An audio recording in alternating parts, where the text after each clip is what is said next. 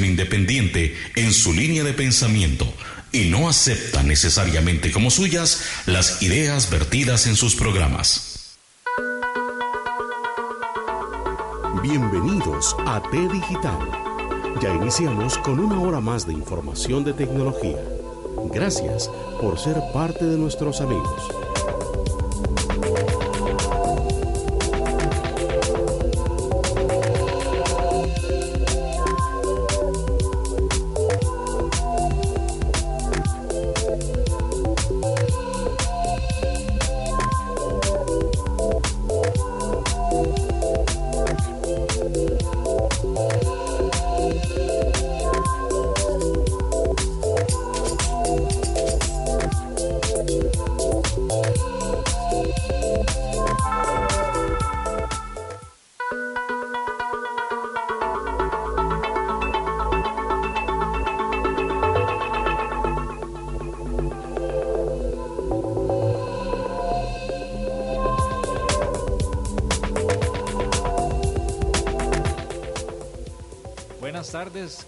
Tenerlos nuevamente aquí en T Digital. T Digital, un programa de Radio Centro, la radio completa por la 96.3. Como siempre, tengo que darle gracias, gracias al universo, gracias a estos colegas que están aquí hoy reunidos, gracias a mi esposa que me regala este tiempo para estar aquí, a mi familia, a mis hijos. También quiero agradecerle a la gente de Horror Hazard, quienes me invitaron el día de ayer a un programa de ellos, La Cabina del Horror, que ahí estuvo bastante entretenido. Entonces, Gracias de verdad a todos ustedes que nos están escuchando.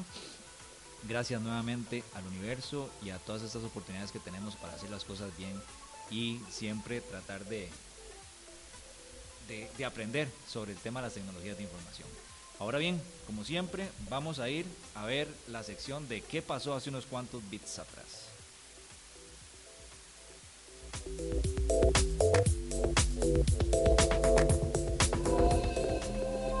Hace unos cuantos bits atrás, en un día como hoy,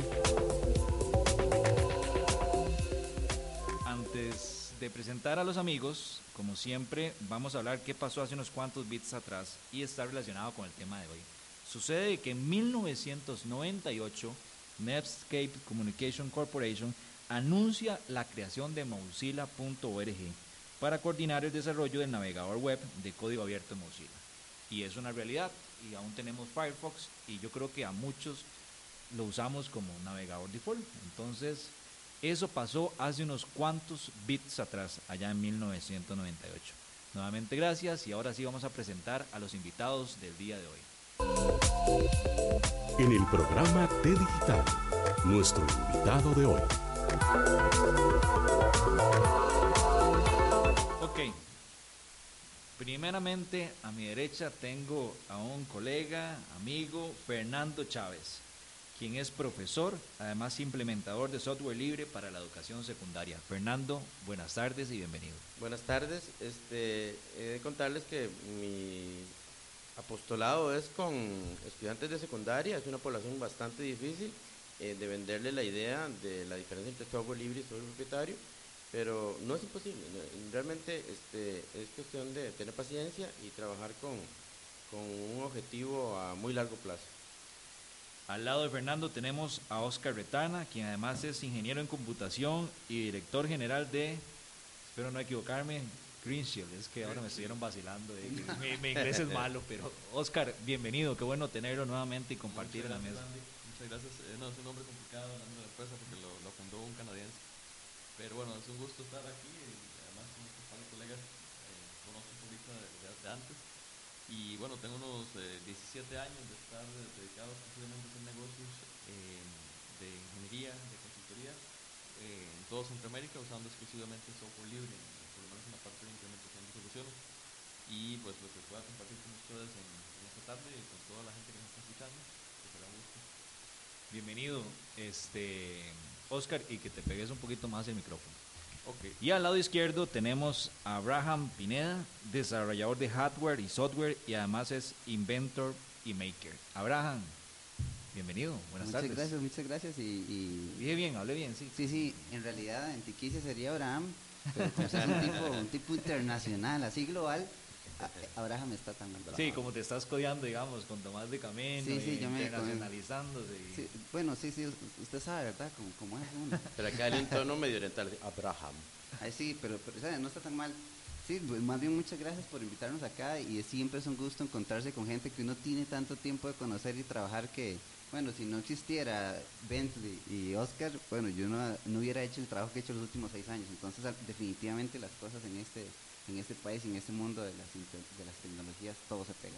Bien, les voy a dar chance para que compartamos. Ahí, Fernando, me disculpa por la Z en su apellido, pero fue- yo lo pasé mal. Y vamos a presentar el tema del día de hoy. En T Digital es momento de iniciar con el tema de fondo. El tema del día de hoy es el software libre en Costa Rica y por eso tenemos a tres colegas y amigos que tienen ese factor común, que es software libre o tecnología libre realmente, porque cuando hablamos de Arduino es una tecnología libre. Me gustó mucho esta, esta calcomanía que nos regalaste, este, Fernando, Geek by Nature, Linux by Choice. Voy a poner más cerca para que la vean. Buena. ¿ah? Este, muchachos, no, software libre en Costa Rica. Fernando, cuéntenos su experiencia con software libre. Bueno, antes que nada, recuerden que eh, esta estación se encuentra ubicada en Tibás. Eh, carretera Tibás, en, eh, empezando el año 2000, existía lo que se llamaba la Casa Tux. Ahí había, cerca de la línea del tren, em, una, una oficina, en realidad, que, que enseñaba Linux, de un colega de apellido Morales.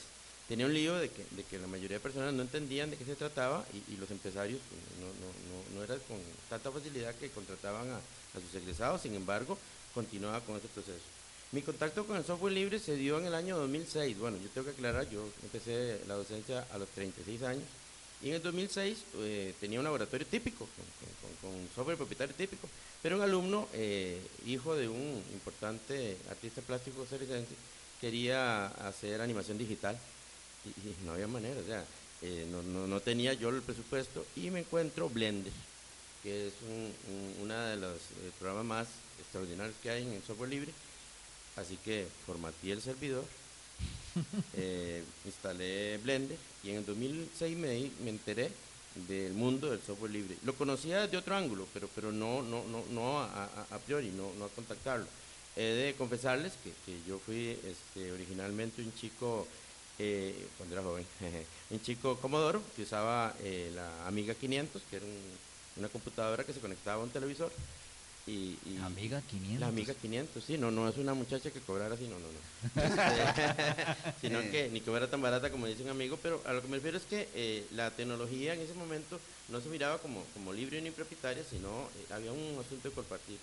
Eh, para el año 2008 eh, yo migré un primer laboratorio eh, hacia el software libre y el técnico eh, de turno me acusó con, con la casa eh, matriz del sistema que estaba eliminando y ahí es donde empezó mi, mi- mi experiencia con meter software libre en, en- en enseñanza secundaria. Este, he de contarles que no fui responsable, tuve que ir a aprender Linux, pero fui a aprenderlo en el CIPET, que era un organismo de la- del Ministerio de Educación Pública. CIPET quedaba ya en Desamparados de la Juela y luego lo absorbió la UTN. Para el 2009, pues la- ya los títulos salían con el título de, perdón, con el, con el emblema de UTN, Universidad Técnica Nacional, y de en adelante la mayoría de, de capacitaciones eh, se dan eh, a nivel de universidad eh, pública. Esa Quiero aclarar, Esa fue tu introducción al y, y es que lo, lo que quiero es aclarar el dato de que yo estoy metido en educación y descubrí que el software libre nació eh, en la parte académica acá en Costa Rica. Muy bien. Oscar, te voy a preguntar cuál es tu, tu, tu- tu naturaleza de software libre, porque tenés una empresa que, que de hecho tiene eh, trabaja dando tecnologías libres o, o vendiéndolas, por así decirlo, ¿verdad? Que eso es un concepto importante que tenemos que aclarar más adelante, ¿verdad? Que el software libre no es gratis. No necesariamente. Bueno, el concepto de software libre, muy rápidamente, es software que la, la persona cuando lo desarrolla lo cede. Cede a los usuarios o cualquiera que le quiera usar los derechos para usarlo, correrlo, ejecutarlo, distribuirlo, compartirlo. De ahí que naturalmente suele ser sin costo de, compra, ¿verdad? Pero no es un, requisito estricto. Ahora, el hecho de que un software sea sin costo, es decir, la compra, no significa que cualquiera tiene el conocimiento y la experiencia y la capacidad para llegar y instalarlo, sobre todo en entornos digamos más corporativos, más empresariales.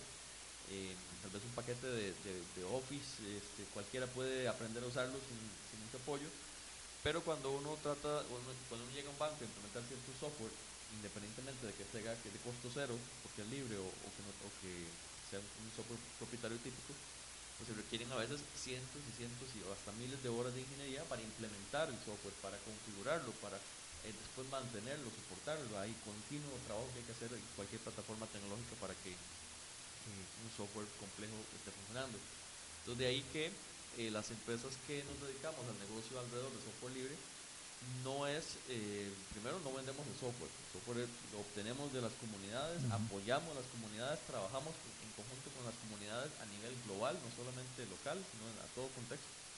Y tomamos la mejor tecnología de software libre que hay en el entorno que se va desarrollando y lo llevamos eh, al, al gobierno, a las empresas ¿Y qué es lo que vendemos? Pues el conocimiento de cómo hacer la implementación, la instalación, porque a veces son cientos y cientos de horas de consultoría, de ingeniería, de servicios de soporte.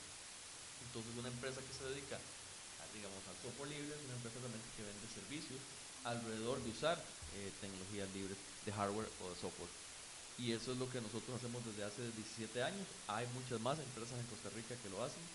Hace 17 años, cuando yo le tocaba la puerta a un gerente de un banco para decirle que venía a implementarle algo con software libre, la mitad de los gerentes de banco no me abrían la puerta, la otra mitad me abrían la puerta y se reían y les daba como pena, ¿verdad? Como es que estos muchachos greñudos, chancatudos del, de TEC, que vienen, yo aprendí a usar software libre en el TEC, en la universidad, eh, por impulso de algunos profesores, pero también de forma autodidacta.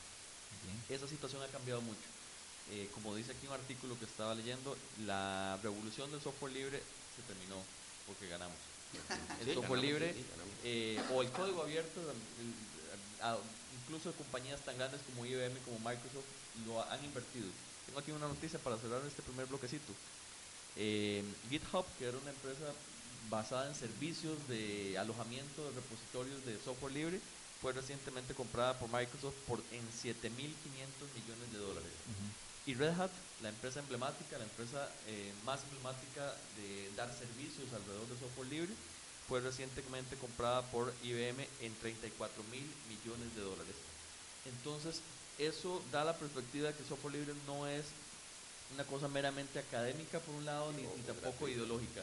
Es una industria entera alrededor de la cual se dan servicios pero la diferencia es que el código, el software en sí no tiene costo en sí mismo. Lo que uno está comercializando son los servicios alrededor de usar ese software. Me acuerdo de una anécdota, de una historia. Bueno, antes de contarle la anécdota, dice que, Fernando, ¿cuántas tenemos de estas? Diez para, Diez. Para la gente que comente en el Facebook Live, entonces les vamos a regalar una calquita esta que dice Geek by Nature, Linux by Choice. Entonces, la anécdota era que se jodió una máquina, una máquina se dañó y solo había una persona que sabía cómo, cómo arreglarla. Entonces lo llaman y él se pone a ver, analiza la máquina y él llega y soca solo un tornillo. Entonces le dice, ay, qué dicha que me la arregló para hacérsela rápido.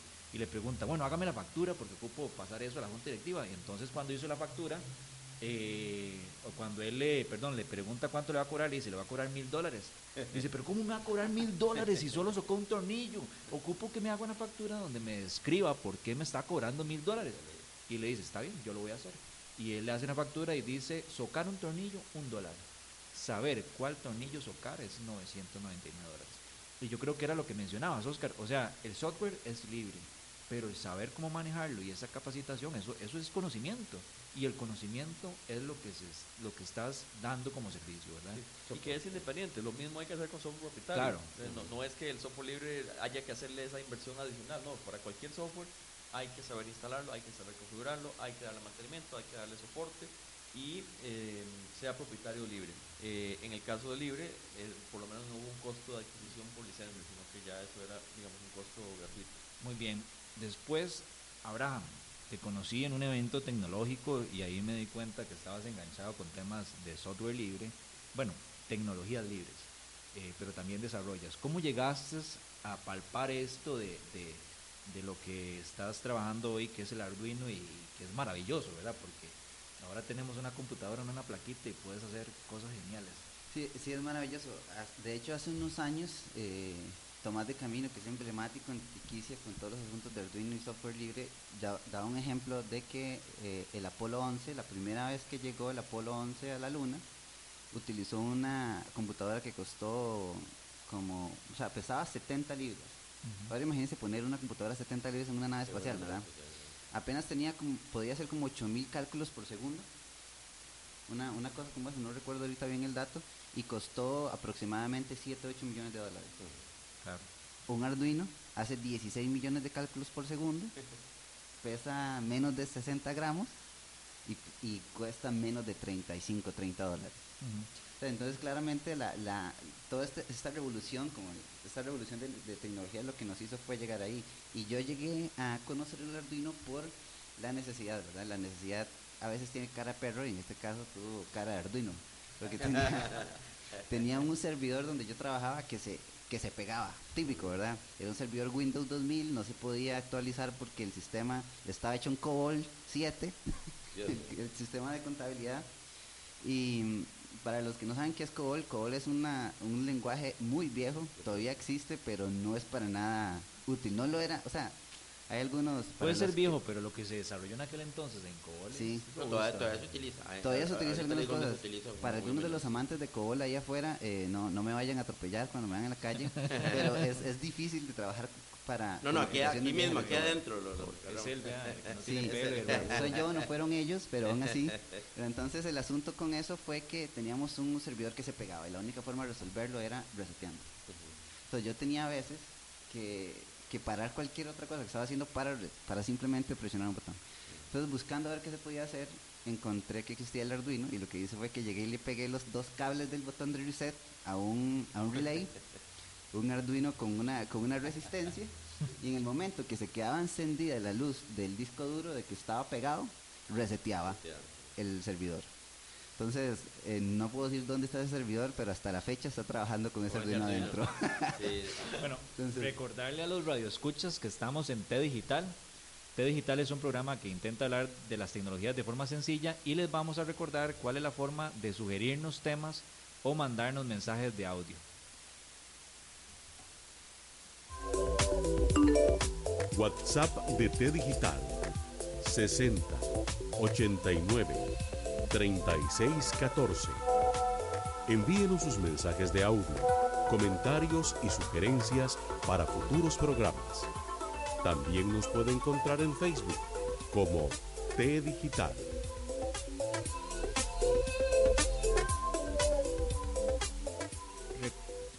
Recuerden que para los que quieran en una calca de esta, nada más tienen que anotarse ahí en el Facebook Live y reclamar, la verdad, todos los primeros 10 comentarios van a, a tener una calcomanía de estas. Bien, qué interesante la forma con que ustedes se toparon con el software libre. A mí me pasó algo similar. Este, estaba en la universidad y en aquel momento, o sea, para nadie es un secreto que cuando uno está estudiando, usted piratea las licencias de aquí y allá, pero una vez me dicen, di, no, tener la posibilidad de software libre. Y yo, ¿qué es software libre? ¿Qué es? Qué es Linux, qué es aquí, qué es allá. Entonces me introduje al tema para dejar de lado ese tema ético y empezar a, a desarrollar, eh, porque yo en aquel momento, digamos, era C++, ¿verdad? Pero lo- lo- ya después venía el dilema de cómo agarrar C++ y que pudiera correr en, en Linux, la versión que uno tenía, que era para Windows.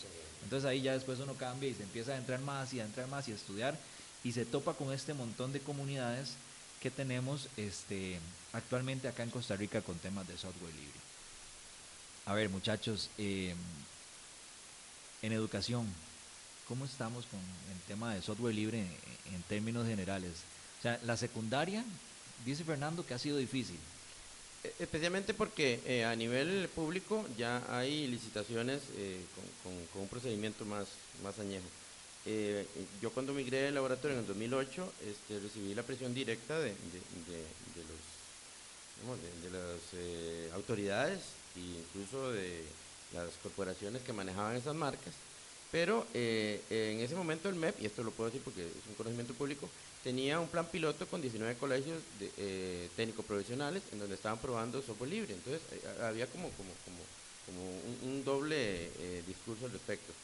Eh, sin embargo, pues eh, yo continué en la lucha con las presiones y todo, y llegó un momento en donde todo cambió. Eso ocurrió entre el 2009 y el 2010, porque eh, un mismo documento oficial eh, permitía, eh, no sé si fue error de redacción, francamente, pero permitía este, probablemente. el, el- el- el uso, y expresamente lo decía, el uso de software libre donde fuera permitido, pues en mi laboratorio era permitido y pues empezamos por ahí. Pero eh, sí le voy a decir que eh, las comunidades de usuarios de software libre eh, son muy activas actualmente. Tengo acá en mis manos un, un- un pequeño listado este, de una organización como por ejemplo Drupal, Centroamérica, eh, Costa Rica Ubuntu, eh, Linux Costa Rica, Software Libre UCR, eh, Alternativa de la Universidad Nacional, CLS Tech, Software Libre, y ellos son los que organizan y se alternan las dos principales actividades que se hacen a nivel nacional, una que es el FLISOL, que es el Festival Internacional de Instalación de Software Libre, este, y el otro el, el Freedom Software Day. Este, eh, ¿Cómo decirlo de otra manera? Eh, pasa a través de estas organizaciones eh, una gran cantidad de estudiantes que, aunque luego se gradúan y, ya consiguen trabajo y, ya no son tan, tan, tan activos eh, en, la militancia de, estos movimientos, pues, dan a entender que, que- desde el punto de vista educativo funciona. Ahora, yo migré a un segundo laboratorio en el 2015. Eh, en el 2014 obtuve un premio a nivel nacional por innovación eh, de tecnología mm, de manos de Conara, pero, pero no, no logro, y pues, no es que ya perdí el entusiasmo, pero no logro que aquello crezca más allá porque no hay una voluntad de, los colegas, no hay una voluntad del usuario final, no hay una voluntad de, de- querer ampliar el horizonte. Yo estoy contento con que lo reconozcan. Eh, existió un momento en que en el laboratorio funcionaba Ubuntu, OpenSUSE, Astorix, Guadalinux, Fedora y Linux Mint. Esto en Actualmente- secundaria, ¿verdad? Actualmente en, en- en colegios de secundaria. Actualmente solo trabajo Linux Mint eh, y eventualmente pues eh, eh, entramos a estos otros tipos de, de distribuciones como para que conozcan la diferencia. Pero eh, el resultado es el mismo. Yo no, no es que he renunciado a la, a la idea, pero sí el que un estudiante secundario tenga la oportunidad de escoger entre un sistema propietario y un sistema libre, ya yo me doy por, por- Por servicio, Eh, eh, por servido, sí. En, la- en el colegio es difícil, pero Oscar mencionaba, yo creo que la mayoría de nosotros nos topamos con el software libre en las universidades. En las universidades no tanto, esperaría. ¿Qué, qué piensas, Oscar? A vos te indujeron en, en el TEC. Depende, como por la libertad de cátedra y por cada profesor puede eh, orientar el curso como él quiera, creo que depende mucho de eh, profesor. Yo tuve algunos profesores que nos eh, invitaban o obligaban a usar de Linux, así como tuve otros profesores que los cursos eran completamente con otras tecnologías eh, propietarias. Depende mucho del profesor. A a nivel de la universidad. Eh, creo que la UCR a nivel eh, administrativo institucional sí tiene una política institucional de uso de software libre, pero igualmente eso no obliga a la, parte académica y me parece que está bien, la libertad de cátedra, que el profesor pueda enseñar con lo que él crea que, es mejor, eh, es un principio importante de mantener vigente por, por mil razones. Eh, pero sí, sí creo que en las universidades, en entorno donde hay mucha más libertad para poder experimentar y jugar, hace que muchos profesores estén siempre atentos. Además, fuera del asunto si es por el profesor, dejémonos de varas. Con software libre y hardware libre se puede innovar, eh, prototipar, hacer de, de forma mucho más rápida sin tener que estar pensando en asuntos de compra de licencia. Y sin violentar, eh, Y sin violentar el- ningún- el- ningún- los temas estatuto, éticos. sin sin Sí, violentar ninguna ley, ¿verdad? Simplemente estamos Claro. aprovechando eh, cosas que está desarrollando alguien en Australia, en Inglaterra, en Estados Unidos, y un colombiano y un tico, y están haciendo algunas cosas colaborativamente desarrollando. La innovación muy rápida. Para, un, para prototipar con software libre hardware libre, eh, la velocidad para hacerlo no tiene comparación. Y ahí solo por eso se cae por su peso que en la universidad sea muy natural usar software libre y hardware libre, porque permiten que uno invente cosas muy rápido. Que, que de hecho Garner, yo voy a insistir, un tema de Garner para este año es, es el tema de ética digital. Y ahí vemos solventado eh, ese tema de, de ese, esos dilemas, ¿verdad? Este, mira, tener un- una máquina con una licencia pirateada o, o entrar en el mundo del software libre y no tener que estar en esos dilemas digitales. Eh, voy a enviar unos saludos, que ya hay, hay, amigos que están conectados al Super Big en Bermejo, Cartago. Es un señor que tiene un mini super, pero siempre ahí está apoyando y escuchando. Entonces, un saludo, don Víctor, a usted y a su esposa Magali por estar en línea. También a, a Cristian este, quien es un amigo de hace muchos años que está conectado, escuchándonos a través de la 96.3 del FM, eh, a José Cuñado y a todos ellos y a todos los que nos están escuchando en 96.3 y nos están viendo por el Facebook Live. Todavía no ha comentado nadie, entonces ahí tenemos las 10 carcas. Si no, yo las reparto en un proyecto que voy a, vamos a crear, si todo sale bien, una comunidad nueva de software libre en una universidad que es la UAM. Entonces ahí estoy impulsando eso para, para empezar a, a meter a esa gente. Bueno, no, no, lo mencioné, este, las universidades privadas también tienen eh, eh, algunas comunidades. Este, ahorita recuerdo la U Latina, la Fidelitas, este, em, la UNED tiene una también que es muy activa. Em, es, cuestión de buscar. El, tema de software libre, eh, quiero aprovechar este momento porque muchas personas no comprenden el asunto de la licencia. la, General Public License licencia pública general de la que está amparada es una licencia internacional que promueve y, permite y legaliza el software libre. Es que el asunto del software libre tiene eh, cuatro eh, bastiones, por ejemplo, que dice que usted ejecuta el programa para cualquier propósito, que estudia el funcionamiento del programa y lo adapta a sus necesidades, que puede redistribuir copias y que puede mejorar el programa, eso sí, tiene que, aclarar de dónde salió y cómo lo publicó. Esas cuatro eh, libertades que ofrece el software libre en el software propietario son simples y sencillamente prohibidas e ilegales.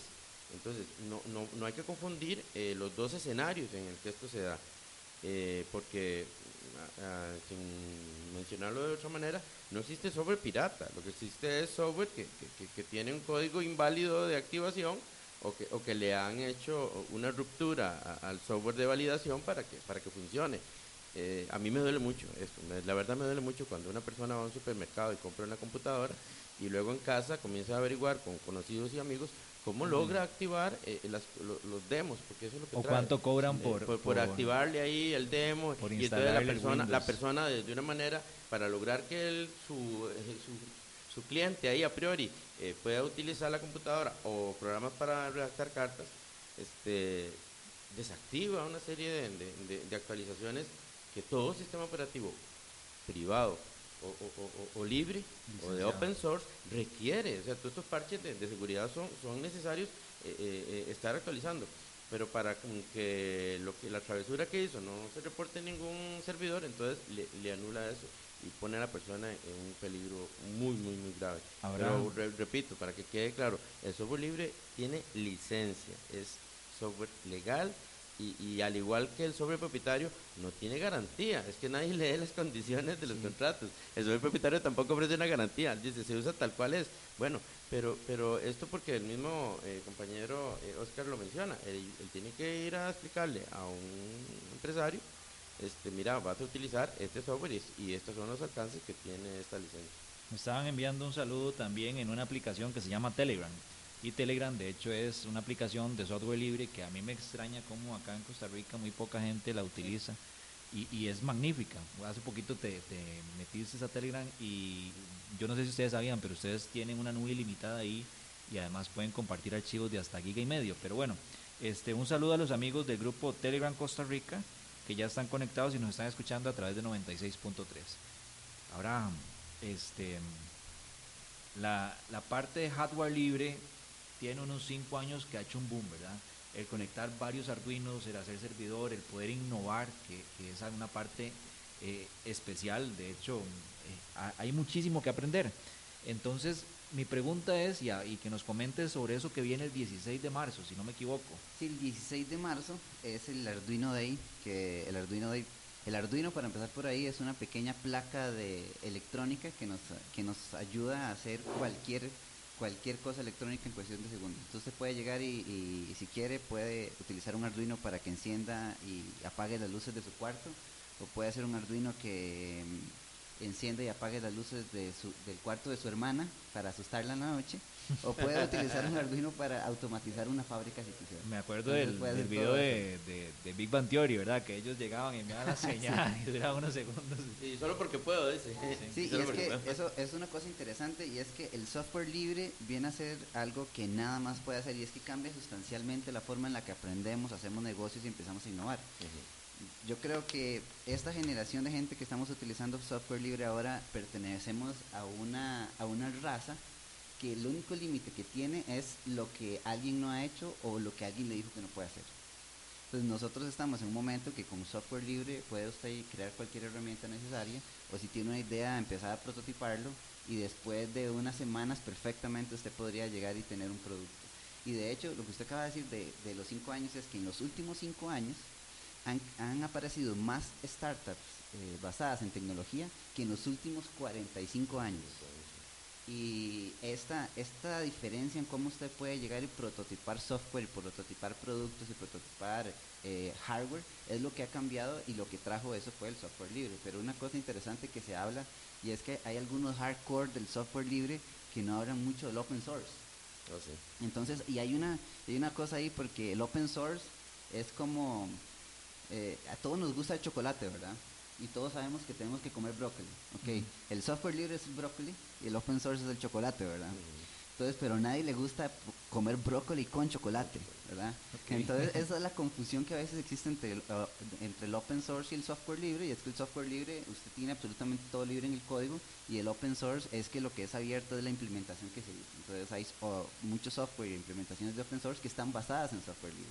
Es Rescatemos mundo eso, Que, que perdona, uno encima del otro. porque T Digital intenta hablar de las tecnologías de forma sencilla. Entonces, ok, ok, marquemos otra vez eso. Entonces, software libre es utilicemos, compartamos y eh, seamos felices con él. Y modifiquemos. y- Modifiquemos y y- sigamos que, que siga creciendo. Y el open source, lo mencionaste muy bien con el ejemplo del chocolate y el brócoli. Bueno, a mí me gustan los dos, pero Sí, a mí también, pero no me gustan los dos juntos.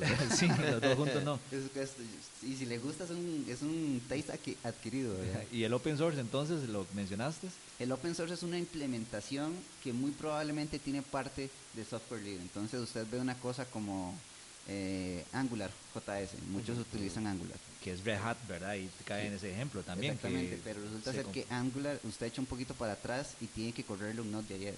Y echa un poquito para atrás y está Ah, sí. corriendo en el, en el motor de Engine V de Chrome. Y usted echa para atrás y Chrome está corriendo en Red Hat. Y usted echa para atrás y Red Hat está corriendo. Entonces es una, una serie de implementaciones de software libre que al final nos dejan tener una herramienta mucho más fácil de utilizar y es donde vienen eh, ya el software open source. Eh, todos esos que mencionaste, Angular, hay que aclararle a los radioescuchas que ojalá que todos sean técnicos, pero también hay gente que está aprendiendo y le encanta el tema de la tecnología. Estamos hablando ya sea o de IDs de desarrollo, es decir, un entorno para yo desarrollar, o softwares que fueron implementados en algún momento bajo ciertas tecnologías. Oscar, eh, cuando hablamos de startups y ahorita temas modernos, vos tenés 17 años en el mercado, pero era empezaste con una Ya eso no es start. de- fue una innovación, ¿no? O sea, fue un, pro- fue un pro- di, porque lanzarse hace 17 años, como bien lo mencionaste, en temas de software libre, acá en un país que era todo licenciado, porque el sector público, a ver, hoy solo hay un ejemplo, bueno, no, pueden haber varios, pero la UCR que tal vez eh, promulga o promueve el software libre, pero todo el sector público tiene es licenciado prácticamente. Am, no, yo diría que ha cambiado mucho. ¿Qué pasa? La UCR, por un asunto probablemente político ideológico, pues lo hace como una bandera. lo, lo- lo- lo presenta como algo que quiere hacer público, visible. Eh, yo podría apostar que todas las instituciones públicas de Costa Rica están usando software De hecho, 23 municipalidades que, que, que declaran Y- que tienen. y eh, a nivel de institucional grande. Uy, ay, No voy a decirlo con certeza porque después me llama algún gerente del Pero podría decir, No, software pero libre, lo- estoy usando de- Mozilla. No, pero digamos, no, no, no, no. no, Ya. Estoy hablando, de- dejémonos de ofimática, Mozilla, Ok. eso no. Eh, software en, la, en operaciones, Muy bien. administración de redes, bases de datos, es usado en todas las instituciones y mucho. No voy a decir nombres porque estaría entrando a Claro, sí. tener que llamarnos aquí. A una lista ahí, sí. Oye, hay otras instituciones que no son tan gubernamentales, por decirlo así, pero hay colegios profesionales, uno en el que yo trabajé hace algunos años, y a, a la fecha ese colegio profesional sigue teniendo todas sus implementaciones en software libre. Ahora, ¿qué ocurre? No hay ninguna razón por hacerle publicidad, o sea, y es, es como en- y- en- están haciendo su trabajo, tienen una Mm, operación, un sí. montón de Nos sistemas, gusta, es estable. Y no, no, es su, no es su rollo, no están en el asunto de hacer público al país de por qué están usando o no este, un, motor de base de datos MySQL o un, maneja, o un sistema de monitoreo libre o una... Es que no les toca, simplemente tienen buenos ingenieros que han ido poco a poco encontrando las razones técnicas porque es mejor usar alguna herramienta libre y la usan, pero no salen en el periódico diciendo... Bueno, hay un detalle, sí, que es importante. eh, el- el- la- eh, que los archivos eh, tienen una vida más larga, útil, o se prolonga su vida útil a través del tiempo con la utilización de software libre. Esa es una. La segunda, que la tecnología es auditable cuando tienes acceso al código fuente y, los informáticos de base eh, pueden llegar y, resolver eh, problemas sin violentar el asunto de que la licencia propietaria no, no, no, no, lo permite expresamente, es prohibido. Y, otro más es que el factor económico que es lo que se economiza en, en el primer año de licencias, usted en el segundo año lo, lo, lo, invierte en capacitación y en el tercero en conectividad y en o sea, aquel monto que estaba eh, eh, desembolsando para pagar únicamente la utilización de una licencia, ahora la puede reinvertir eh, en, otros aspectos, en otros canales. Pero en, ese aspecto, a veces quien firma el cheque, como digo yo, quien firma el cheque no, no, no, no nos abre la puerta para, para darle esa explicación. O también, si solamente ven la explicación de que les voy a economizar eso, te van a preguntar inmediatamente, ¿qué me da el soporte? O sea, hay un asunto de modelo de negocios. En el modelo de negocios eran 30 y cuántas, hay varias empresas en Camping, 32. Que manejan software libre. Que, no, que, que, tienen su, su operación eh, basada, eh, eh, si no la mayoría, pero que, utilizan software libre. O sea, es algo, mis amigos, son amigos también, ya que estamos acá, los de Green Core, ellos hasta capacitaciones, telefonía por IP, etcétera, lo hacen sobre modelo de software libre y de open source que ese es el otro asunto, que es un modelo de negocios que parte del software libre, pero lo que no ofrecen con libertad de la receta de cómo se hace al final. Eh, eh, que realmente es eso. Digamos Debian, que es uno de los, de, los, de lo que más se utiliza en robótica en el país. Debian usted descarga y todo, pero utilizar Debian para desarrollar robótica requiere que usted se capacite. Sí, pero una cosa importante ahí, Randy, que cabe rescatar de esto es que eh, el software libre como, como herramienta vino a cambiar la forma en la que hacemos negocios, ¿verdad? El ejemplo de Greencode, GridShield, eh, Cerber Cibernética eh, y, otras, y otras empresas alrededor de esto. yo, los últimos seis años, literal, si en los últimos 6, 7 años, 10 años no hubiera existido open source software libre, yo seguro estaría cortando caña, porque no, no hubiera hecho todo lo que hemos logrado hacer en esos últimos 10 años. Y yo quiero preguntarle a, a Oscar, que, no es que insista con él, lo que pasa es que él tiene 17 años, entonces al principio fue difícil, ahora sigue siendo igual de difícil, o lo que dice Abraham, que ya los últimos 5 años... Vamos a ver, eh, lo que pasa es que en una institución pública, privada, no hay que pedirle permiso a nadie para usar software libre, en el sentido de que, eh, por ejemplo, si, es una institución pública, no tienen que ir a licitación, lo descargan y lo usan, y si tienen buenos ingenieros, y, y empiezan a aprovechar o lo explotan. En estos 17 años eso está pasando más naturalmente. Por eso les decía que yo estoy seguro que en todas las instituciones públicas del país, y privadas, y bancos, y comercio, en todo lugar se está usando muchísimo software libre. Nada más que no hay razones políticas o ideológicas para andarlo publicando en la pantalla. este, si hacemos un inventario, que será un trabajo bonito que hiciera alguien de, a nivel académico, si uno busca en CICOP, en Antiguo Merlinco, en la Contraloría, la cantidad de licitaciones públicas eh, abreviadas, directas, que han salido alrededor de software libre en los últimos 10 años, son cientos. Ya, ya es normal. Eh, y eh, por lo menos en mi mundo, nosotros decimos que el tema de la batalla entre software libre y privativo ya, no existe.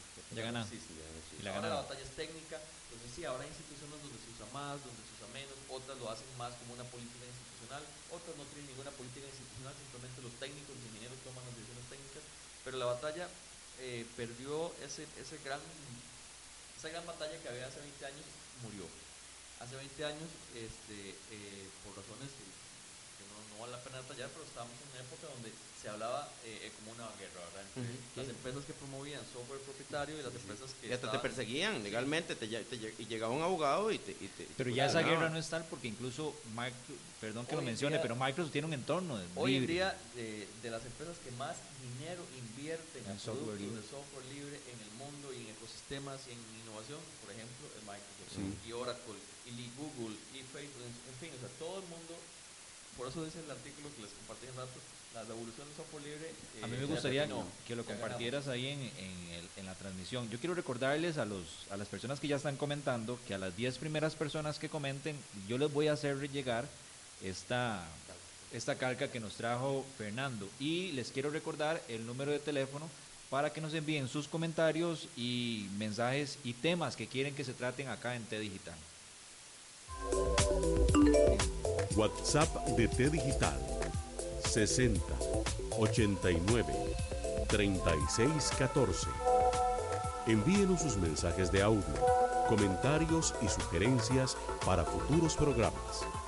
También nos puede encontrar en Facebook como T Digital. Voy a, voy a enviarle un saludo a Jan C. Chavito, que ya está comentando, y supongo que es del grupo de Telegram Costa Rica en, en Telegram, que de hecho es una comunidad bastante grande. Ustedes no me, no, se, no me van a creer, pero hay muchísima información en Telegram. También a, a Diana, que ya le lleva una calcomanía, es mi esposa, gracias por estar conectada. Es la calcomanía número 11, aclaramos. Un, ¿no? gran saludo. No, no, número entre esas 10, porque Las esta la voy a 10 son las de la rifa. Esta la voy a pegar en el carro. Víctor, qué bueno que estás conectado. Estamos hablando de software libre y ahora le ayudo con aquello. Este, gracias por, se- por esta oportunidad. A Sandra, un saludo. Yo le hago llegar la calcomanía también. Y a Carlos Cañas, que también comentó. Entonces ya tenemos cuatro ahí. Ah, y a Miguel Antonio Ramos. Dice saludos, Abraham. ¿Esa se la puedo mandar con usted? Eh, pu- de hecho, no sé cómo le mando una foto porque Miguel está en- es, él es mexicano, está en México. Fue un amigo Pero que yo se la hago llegar por correo. O sea, Bueno, entonces le- si se la podemos llegar, Sí, se sí, la debemos llegar. Porque yo quiero que T Digital este, se expanda y que hablemos de las tecnologías de forma sencilla.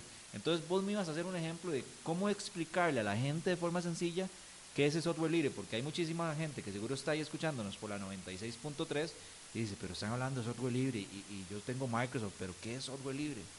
Bueno, primero, el, software es eh, la parte de la informática que hace que los aparatos funcionen, una computadora, una tablet.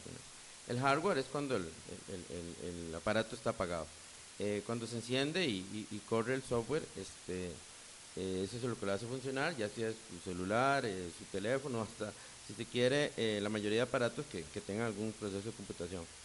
Eh, quiero compararlo con las máquinas de coser, algo muy, muy, muy, fácil de entender. Las máquinas de coser domésticas, las que mm, conocemos, en- eh, principalmente las de que solamente hacen una puntada plana, o las famosas negritas que, que usaban nuestras abuelas, solo utilizaban un tipo de aguja. Cuando usted compraba la máquina, tenía que comprar ese tipo normal, corriente, de aguja doméstica. Pero a usted se le ocurría eh, eh, eh, poner un tallercito y tenía que comprar una máquina que, que le cosiera la orilla de la tela, que se llama, aquí le decimos overlock, en español es sobreorilladora, pero esa máquina, aparte que llevaba más hilos y lleva unos ganchos o, garfios, lleva un tipo diferente de aguja. Si usted le ponía otra aguja, se quebraba dentro del sistema o no funcionaba. Em, esa aguja representa eh, eh, el software. Eh, En ese si- caso en este caso es para comparar que si yo le pongo una aguja de máquina negrita a una máquina de overlock, da- daño la, la- la máquina porque la máquina está diseñada para ese tipo de agujas. Ahora piense en que algunas personas inventan máquinas que utilizaran solo un tipo de aguja. Ahí sí, esa aguja sería una aguja libre, porque yo la puedo utilizar para una máquina de botones, para una máquina de ruedos, para una máquina negrita, para cualquier tipo de máquinas. Es exactamente, esa es la idea del software libre. El software libre, eh, algunos eh, no lo, a veces no lo piensan, pero, pero eh, algunas distribuciones del software funcionan en diferentes eh, marcas de computadoras. Algunas marcas solo funcionan con el software de fábrica, pero en el caso del software libre eh, se logra que, que- una computadora o un celular, y ahora que mencionamos de que la batalla del software libre ya no se da, eh, a mí me pasó en aula, yo estaba eh, eh, explicando y promocionando el asunto del software libre, cuando de repente los mismos niños decían, uy, mira, lo que usted está explicando del árbol de directorios es igual que mi celular, y empezaron a entrar los Android a, a- a- las aulas, y Android está basado en, en- en Linux. Eh, entonces volvamos a compararlo con la aguja. Muchos de los celulares eh, están funcionando con esa aguja universal, o sea, con, ese, con, ese, con esa filosofía. Eh, ah, tengo un compañero al frente que, que maneja Arduino.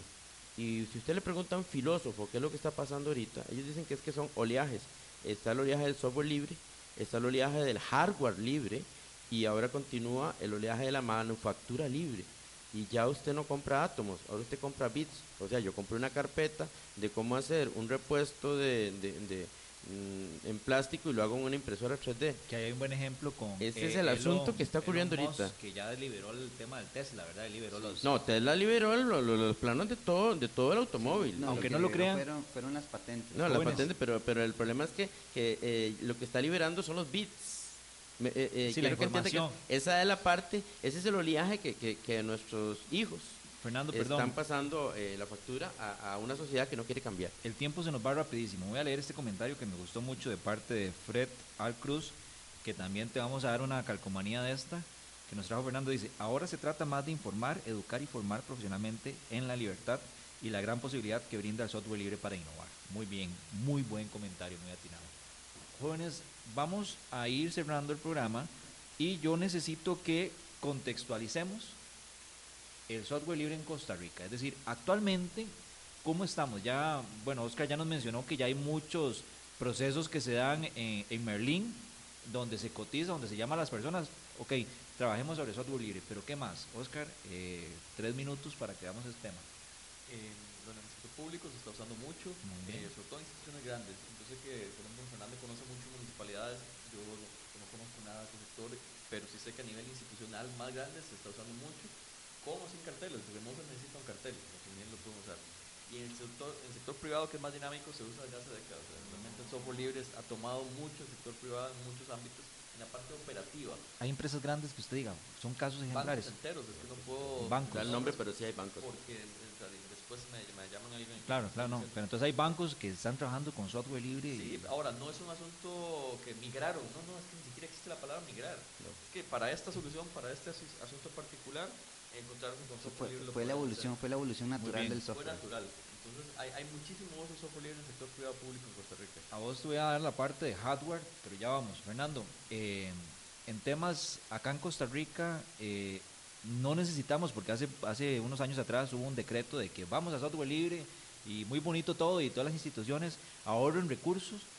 Eh, ¿Qué ocupamos a nivel nacional? Lo que cambia es un cambio de política en el asunto de que, lo voy a decir tal cual, eh, eh, me lo han dicho a mí varias veces, se está educando para el trabajo. Entonces, como en el trabajo utilizan software propietario, pues entonces me devuelvo a solamente eh, enseñarles con software propietario. ¿Qué es lo que pasa si en la empresa, si la empresa que, que- que va a, a- a contratar a mis futuros egresados empieza a utilizar software libre, entonces el argumento desde, el- desde el inicio cambia. Y eh, entonces hay que explicarle y darle un, un- un- un matiz diferente hacia las tecnologías libres y propietarias juntas. Y luego, si aquellos migran todo a libre, pues entonces desde la escuela y desde el colegio les vamos a, a- a- Yo lo que quiero es que entiendan que los alumnos míos aprenden los dos universos, que hay- para algún geek eh, más trekkies son universos paralelos y funcionan. Y lo más irónico es que muchos de los militantes del software libre nos pasamos arreglándole las máquinas a, las personas que tienen software propietario. O sea, que- y este ve la risa de ellos, eh, los delata. Eh, eh, es porque así es. O sea, llega un momento en donde, en donde la, la frontera se va a, a diluir una con otra. Eh, ahí me hicieron una pregunta que tocáramos el tema de LibreOffice. Bueno, al principio íbamos a, a- es que todo el mundo cuando ah, escucha el término software libre solo piensa en eso, pero hay muchísimas, muchísimas herramientas y, y no lo tocamos y lo vamos a dejar para otro programa. Eh, Abraham, Sí. Abraham, eh, hardware libre y quiero que me comentes eh, un poquito lo de Arduino Day, que es el 16 de marzo, hardware libre. En Costa Rica, en términos generales, ¿estamos bien? En hardware, hardware libre en Costa Rica, yo creo que sí estamos bien, pero estamos bien ahora. Y casualmente, la gente que me conoce siempre me escucha mucho hablar de cero cibernética porque tengo un concubinato escandaloso con ellos. Lo que sucede es que hasta que esta gente empezó a Todavía vender no es la hora, aquí- todavía no son las 10, ¿verdad? Entonces no podemos hablar. horario, horario. Sí, ento- eh, sí, sí, de, eso es para el programa después de las 10. Entonces, no, el asunto es que an- antes de que ellos empezaran aquí a comercializar asuntos que tenían que ver con, con Arduino y componentes y demás, era virtualmente imposible en Costa Rica hacer un prototipo a un precio razonable. De igual manera existía que usted podía llegar y traerlo con desde Amazon y todo el asunto. Pero bueno, el punto es, eh, el hardware libre en Costa Rica, una co- la cosa más importante que hizo fue que ha potenciado el aprendizaje de la robótica no como armar eh, robotcitos con Lego, sino como una habilidad técnica, matemática y académica en los muchachos, desde, desde colegio hasta universidad. Otra cosa que se ha logrado hacer acá es que mm, pierdo la cuenta de la cantidad de, de emprendimientos que hay alrededor del hardware libre. Hay gente que está haciendo desde una lámpara y las vende hasta un circuito flexible. Sistemas de seguridad se está popularizando. Sí, mucho. hasta un circuito flexible que, que lee los pies y yo estuve con eso en Brasil y se le está vendiendo a, a empresas como otros. Entonces han, ha logrado hacer cosas muy pequeñas como resolver un problema en un servidor, encender o apagar una luz o que- y crear una total nueva y total, o sea, una, una nueva raza de negocios. Va a haber una cantidad de gente que tiene, que tiene todos sus emprendimientos basados en este hardware de una manera de que son productos nuevos cada 15 días, ¿verdad? Entonces ahí es donde nos tiene en Costa Rica el hardware libre, nos tiene creando negocios, nos tiene creando economía y riqueza y mucho mejor aún nos, nos ha dado una herramienta para poder enseñarle a los muchachos que ya no es necesario que usted consuma lo que encuentra en la calle, sino que usted cree exactamente lo que necesite, cuándo lo necesita y cómo lo necesita. La, lo último juguete que yo me compré, así, Tequi, es un RetroPie. Entonces ahí se los recomiendo para que lo busquen y Arduino Day, 16 de marzo. El 16 de marzo es el Arduino Day y de hecho van a estarse celebrando en varios lugares. Lo va a hacer eh, la Tengo dos fundación. listos, ¿verdad? Sí, la Fundación Costa Rica para la Innovación lo va a hacer en Green Valley. Eh, yo creo que la UNED, con apoyo de Cerro Cibernética, lo va a hacer en la UNED en San Pedro. Va a haber uno Ah, en el Lab de la UNED. sí, El sí. Parque en La Libertad va a ser organizado por ellos. En. Catrare de la UNED va a estar ese, el- y el Parque de la Libertad también está haciendo uno. No recuerdo cuál es el cuarto, ruego que me perdonen, cualquier cosa después lo pongo en Facebook. Lo que es importante acá es que el primer Arduino que se hizo en Costa Rica empezó como un movimiento de gente que hacía cosas con Arduino y dijimos, ok, hagamos un Arduino, hagamos algo. De hecho, yo le escribí a Tomás de Camino y le dije, Tomás, ¿por qué no hacemos algo? Y en eso Tomás me dijo, viene el Arduino Day, hagamos un Arduino Day. Y ese fue el primer Arduino Day que se hizo en Universidad Veritas. El primer Arduino Day llegaron como 150 personas, 200. ¿Hace cuánto fue eso? Esto fue en el 2014. Ok. En el segundo Arduino Day llegaron casi 400 personas. En el tercer Arduino Day llegaron 700. En el cuarto ni, ni siquiera vamos a ver cuántas. O sea, definitivamente es una, una comunidad que sigue creciendo y lo que a mí me gusta sobre Arduino y el hardware y el hardware libre es que el hardware libre es la evolución natural del software libre. Cuando usted ya tuvo una generación de gente que, que se acostumbró a caminar en el borde de la ilegalidad, porque eso fue lo que nos pasó a nosotros cuando usábamos el software libre, ¿verdad? Nos atrevemos a, a a caminar en ese borde de la ilegalidad y hay que ser un poco irreverentes para poder crear innovación y para poder crear cosas nuevas. Y ahora estamos en esta revolución que nos trae el, el- el hardware libre y lo vamos a celebrar todos juntos el 16 de marzo. Para los que nos están escuchando, nos están viendo, yo les prometo compartir este, esas actividades y las charlas que van a dar. Entonces voy a pedirles a ellos que nos hagan llegar la información. Para los que están saludando, este, Víctor Vargas, saludos y muy interesante. Víctor, te vamos a, a dar una calcomanía de estas. Hay 10 y yo se las hago llegar. Entonces, eh, contáctenme a través del perfil de T Digital en, en Facebook y mándenme cómo les hago llegar la calcomanía o dónde se las dejo. Se las voy a enviar por correo porque hay que seguir promocionando esto. Eh, para cerrar, amigos, porque Bueno, ya. per- perdón que te, que te interrumpa, me acaban de decir que el cuarto es el en el TEC, en Lab Emprende. Muy bien. Para cerrar, este, tenemos un minuto cada uno para que digan sus conclusiones. No, 30 segundos, sus conclusiones sobre el tema del software libre en Costa Rica. Eh, Fernando. 30 Software segundos. libre eh, libera tu mente para poder trabajar eh, con, con cosas nuevas sin, sin preocuparte por asuntos de licencias. Oscar.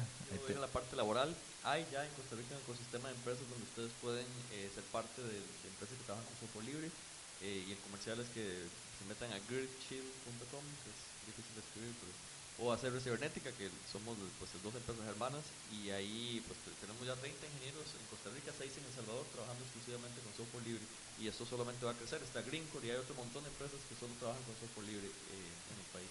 Si tienen un enlace, yo lo puedo compartir también sobre en, en el perfil de, de T Digital y si tiene algún artículo que compartamos en la página de Soundtrack Radio, lo podemos hacer. Tus conclusiones. El, el software libre yo creo que es, para mí ha sido una, una herramienta de irreverencia eh, permitida. Me ha permitido llegar y, hacer las cosas cuando me dicen que no y si me dicen que algo no se puede, lo hago porque sí. Y es una cosa que podemos hacer con este tipo de herramientas. O sea, si alguien le, han dicho que no, se que no podía hacer algo porque no tenía la herramienta, con, con software libre lo va, lo va a hacer. Y los invito a todos a caminar en esa línea de la irregularidad y si le dicen que no puede instalarlo, instálenlo. Lo más que puede pasar es que le formateen la compu y van a ver la, la belleza de poder seguir utilizando esto que va a seguir eh, desarrollando innovación, riqueza y, y desarrollo académico en Costa Rica. Sandra Mata, saludos. A Brian Salazar Ramírez dice, excelente, una gran parte de la sociedad no tiene idea del impacto que ha tenido el movimiento de open source y la filosofía de los primeros desarrolladores desde recursos y seguridad en general. Queda además de decirles gracias a todos los ustedes que se conectaron, a, ya sea a la 96.3 del FM o a través del Facebook Live. Quiero nuevamente saludar a mi familia, a cuñados, amigos. Ustedes saludos para cerrar. para todas las personas que incluso se oponían al inicio y ahora están migrando al software libre y más bien nos preguntan cómo hicieron tal o cual cosa. Un saludo. Oscar, saludos. No hay, no hay resentimientos. Un saludo para todos los ingenieros y ingenieras trabajan en Gridchill, en Costa Rica y en El Salvador. Bien.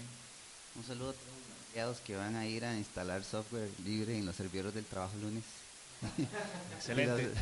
Somos T Digital y, y gracias también a Radio Centro, a Víctor y a toda la familia de, de Radio Centro. Se me olvidó el, el- el querido hermano, pero un saludo también para todos ustedes que son parte de esta radio que quiere ayudarles a aprender. Gracias y buenas tardes. Esperamos los temas fueran de su agrado. Les deseamos una semana con mucha salud, fuerza y unión con sus seres queridos.